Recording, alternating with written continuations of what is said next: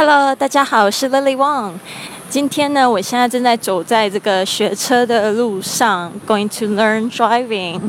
呃，其实已经学到一半了。我昨天开始在看这个笔试的东西，呃，就是觉得说，呃，开始进入一个我最讨厌的领域，就是说，就是要考试。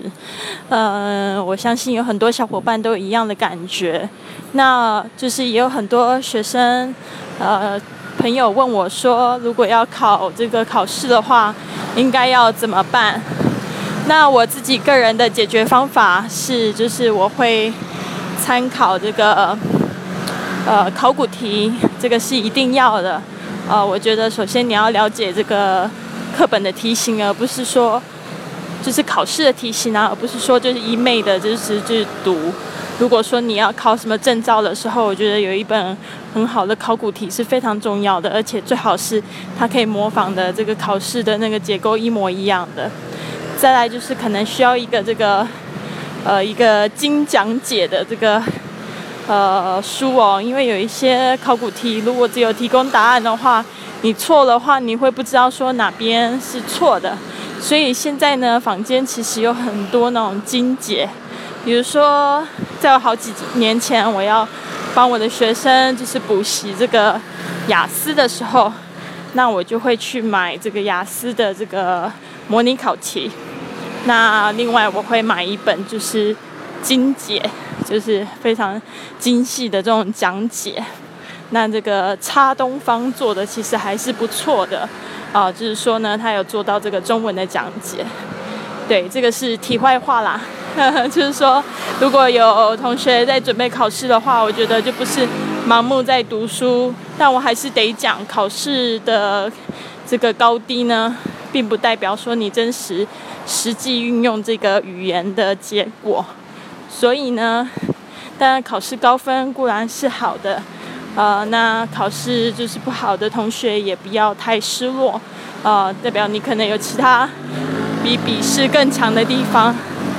所以你们现在会听到，现在这个台北啊，即使是在这个东湖比较郊区的地方，还是比较嘈杂的哦。就是说，后面你会听到很多的这种车的声音。那我最近有收到一些评论，大家会说：“老师，你的这个声音怎么大小声都不一样？”因为有时候呢，我都要找地方去这个做这个录音的动作，其实对我来讲是真的非常的苦恼。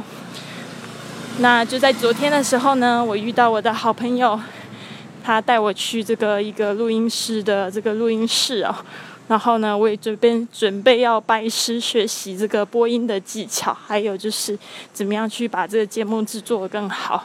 因为我知道有很多小伙伴都一直默默的支持老师，不仅是你们鼓励的言语，还有就是用这个金钱的支持，其实老师都感受到了。所以呢。我决定要拜师，然后呢，要制作更好的节目。不过呢，我在想，这最近这几次的节目可能都还是这种背景音非常嘈杂的感觉哦。就是说，请大家多见谅。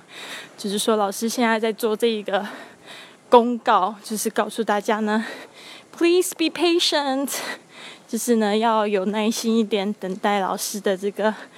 这个节目啊，越做越好。那我们来学一下这个这个有耐心的这个英文单词到底是什么呢？Patient，P A T I E A，呃，P A T I E N T，patient。好，那就是说这个 patient 这个字呢，它当形容词的时候有这个有这有耐心的意思。当名词的时候呢，它又有这个病人的意思，这个字是非常有趣的哈。但是刚才老师说 “please be patient”，这个这个字就是说，请大家耐心等待。那大家就是给老师的评论啊，我都会看，啊不一定会回，但是呢，就是谢谢大家帮老师的节目越做越好，也不是说帮老师啊，就给我这么多宝贵的意见。呃，我会就是继续努力。那就是说，今天就是先跟大家讲到这边，我要去学车喽。祝我考试顺利吧。OK，那祝大家有一个美好的一天。Have a wonderful day.